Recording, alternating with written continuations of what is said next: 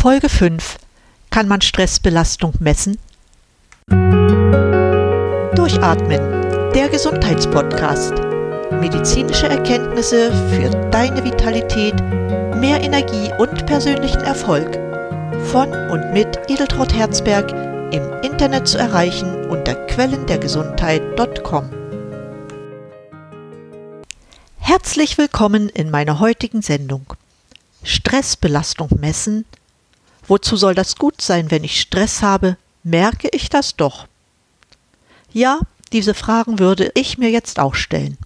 Bevor ich dir diese berechtigten Fragen beantworte, möchte ich noch einmal auf die Definition von Stress eingehen. Bekanntlich kann man Stress als einen Zustand der Alarmbereitschaft des Organismus, der sich auf eine erhöhte Leistungsbereitschaft einstellt, definieren. Der Begriff wurde 1936 von Selye geprägt, der zwischen Eustress als einer notwendigen und positiv erlebten Aktivierung des Organismus und Distress als belastend und schädlich wirkende Reaktion auf ein Übermaß an Anforderungen unterschied. Stress kann durch eine Vielzahl körperlicher und seelischer Reize, die man Stressoren nennt, ausgelöst werden. Darunter sind Lärm, Verletzungen, Infektionen, Probleme in der Partnerschaft, Überforderung im Beruf, Verlust eines geliebten Menschen und anderes. Unabhängig von der Art der einwirkenden Stressoren kommt es nach Selye zu körperlichen Anpassungsreaktionen. In der ersten Phase werden von der Nebennierenrinde Cortisol und vom Nebennierenmark Adrenalin und Noradrenalin vermehrt ausgeschüttet. In der zweiten Phase versucht der Organismus, sich an den Stressor anzupassen. Dabei lässt die Widerstandsfähigkeit gegenüber anderen Stressoren nach und es kann zu einer Schwächung des Immunsystems kommen, sodass sich die Abwehrbereitschaft gegenüber Krankheiten verringert. Bei chronisch einwirkendem Stress kann es in der Phase der Erschöpfung zu organischen Erkrankungen kommen, wie zum Beispiel Magengeschwüren, Bluthochdruck oder Herzinfarkt.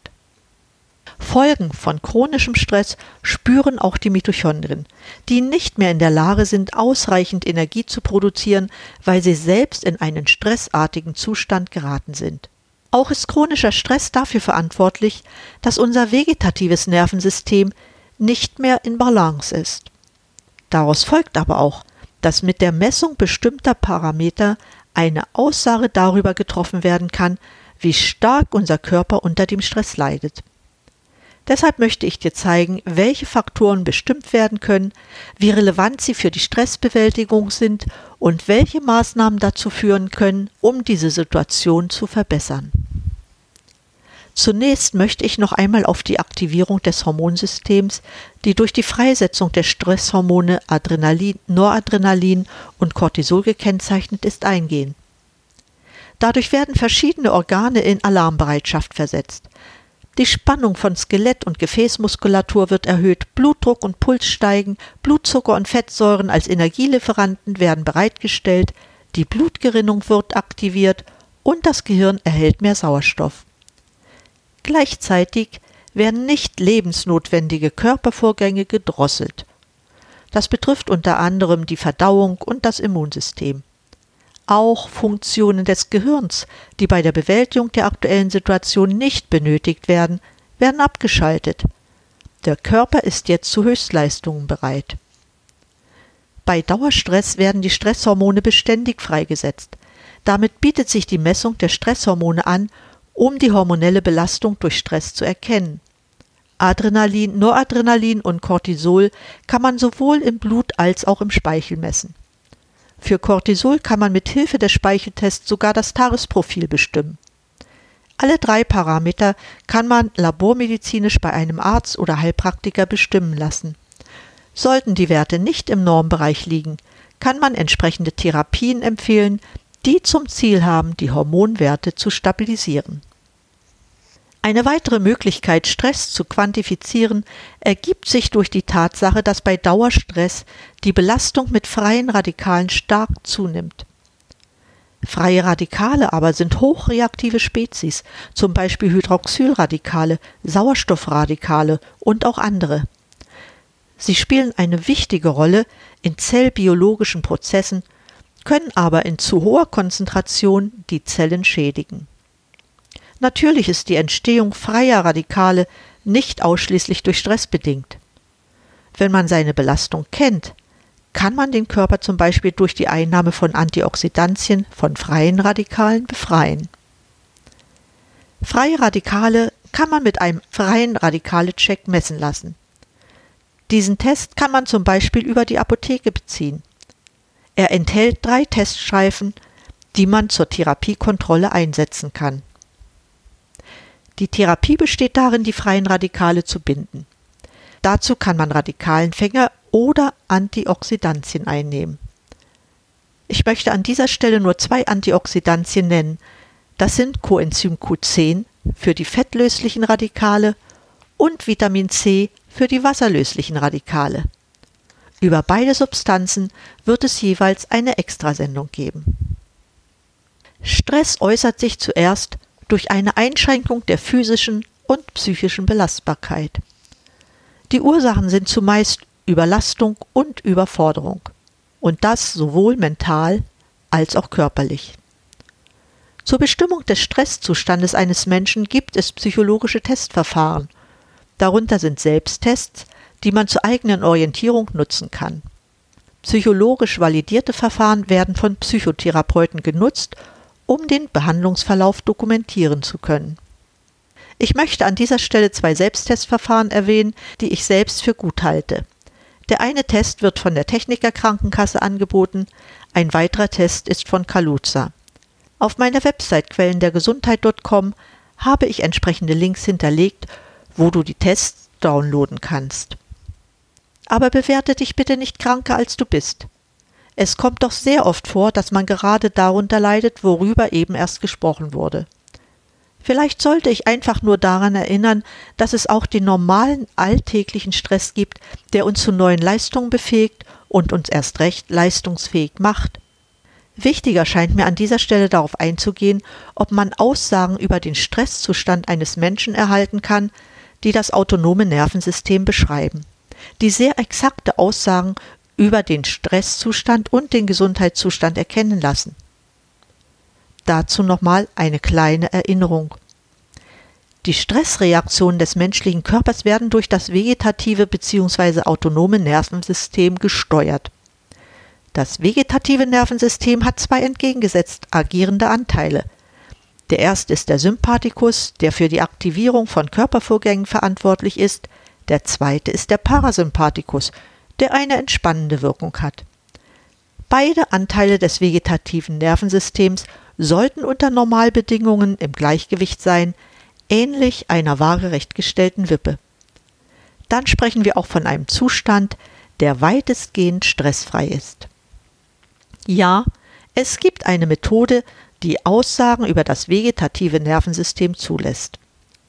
Dazu möchte ich kurz auf den Zusammenhang zwischen Atmung und Herzfrequenz eingehen. Die Herzfrequenz im menschlichen Körper passt sich in der Regel dem Atemrhythmus an.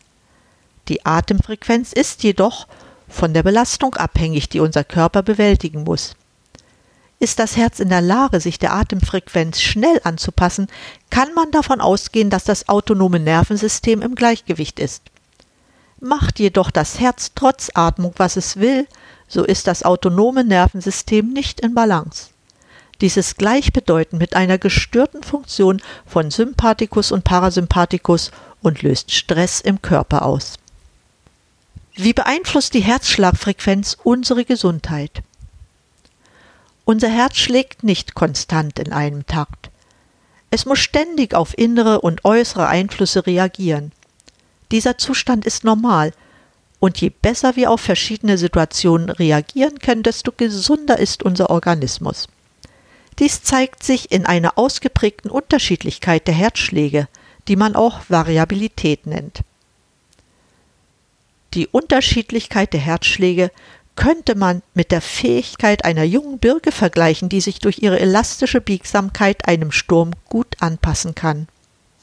Je kräftiger der Wind weht, desto weiter biegt sich der Baum hin und her. Wenn der Sturm sich legt, nimmt die Birke wieder ihre Mittelstellung in Ruhe ein. Würde der Baum diese Fähigkeit verlieren, würde er im Sturm umknicken. Ähnlich verhält es sich mit dem Organismus des Menschen. Er ist in jungen Jahren flexibel, kann sich schnell an Situationen anpassen. Mit den Jahren verhärtet er und verliert im Alter seine Elastizität. Dabei ist es egal, ob die Biegsamkeit der Gefäße, der Gelenke oder des Geistes betroffen sind. Jedoch ist nicht nur das Alter für den Verlust der Flexibilität verantwortlich. Immer mehr sind dies auch Umweltfaktoren und der moderne Lebensstil, geprägt durch Stress, die die Anpassungsfähigkeit des Herzschlags negativ beeinflussen. Wenn es uns gelingt, dass wir uns an äußere Bedingungen anpassen können und mit unterschiedlichem Herzschlag darauf reagieren, sind und bleiben wir gesund. Wenn unser Körper unfähig ist, flexibel zu reagieren, werden wir krank. Der Herzschlag eines kranken Menschen zeigt wesentlich geringere Veränderungsmöglichkeiten als bei einem gesünderen Menschen, also eine geringere Anpassung. Kann man feststellen, wie flexibel meine Herzschläge sind und wie gesund und leistungsfähig ich tatsächlich bin? Die Unterschiedlichkeit der Herzschläge, auch Herzratenvariabilität genannt, kann man messen. In nur fünf Minuten kann festgestellt werden, wie flexibel der Organismus ist – Gleichzeitig gibt diese Messung Auskunft über die persönliche Stresstoleranz. Sie zeigt, ob der für die Leistungssteigerung verantwortliche Nerv, der Sympathikus, mit der inneren Bremse, dem Parasympathikus, im Gleichgewicht ist.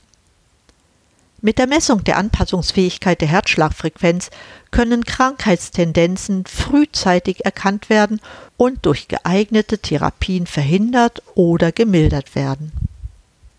So schreibt das Ärztemagazin 2004 über die Anpassungsfähigkeit der Herzschlagfrequenz. Zitat Die Herzfrequenzvariabilität stellt nach Meinung der modernen Kardiologie den wichtigsten Prognoseparameter für Herz- und Immungesundheit dar und gestattet darüber hinaus eine Aussage über die allgemeine Regulationsfähigkeit und Gesundheit des Gesamtorganismus. Menschen, deren Herzfrequenzvariabilität eingeschränkt ist, entwickeln über kurz oder lang statistisch gravierende Gesundheitsstörungen wie Herzkrankheiten, Depressionen und Neuropathien bis hin zum Krebs. Eine Verbesserung der Herzratenvariabilität durch gezielte lebensstilmedizinische Interventionen gestattet es, alle Arten an Medikamenten, einschließlich Psychopharmaka einzusparen, weil dadurch die Anpassungsfähigkeit des Organismus verbessert wird. Worauf ich an dieser Stelle eingehen möchte, ist der Fakt, dass mit der Herzratenvariabilitätsanalyse das autonome Nervensystem gut eingeschätzt werden kann. Mit einer Messung erfährst du, wie es um dich bestellt ist. Darüber hinaus lassen sich Krankheitszeichen früh feststellen. Mit weitergehenden Analysen kann dann auch schon sehr früh die Ursache für den Stress oder die Störung ermittelt werden und damit auch rechtzeitig eine Therapie eingeleitet werden. Geeignete Therapeuten kannst du auf meiner Website finden. Ich möchte nicht verheimlichen, dass ich selbst auch diese Methode in meiner Praxis anwende. Damit bin ich am Ende der heutigen Sendung. Ich hoffe, dass ich einige Fakten um das Thema Stress noch besser als in den anderen Sendungen darstellen konnte. Für dieses Mal sage ich dir vielen Dank für dein Interesse an diesem Thema. Auch diesmal findest du eine Zusammenfassung der Sendung in meinen Shownotizen auf meiner Website quellendergesundheit.com inklusive Empfehlungen zum Nachlesen. Fragen kannst du mir jederzeit stellen. Ich bin dir sehr dankbar dafür. Danke auch für deine Zeit. Ich freue mich, dass du meinen Podcast abonnierst und ihn auch deinen Freunden empfiehlst. In diesem Sinne, bleib gesund, schalte ein und atme richtig durch. Deine Edeltraut Herzberg.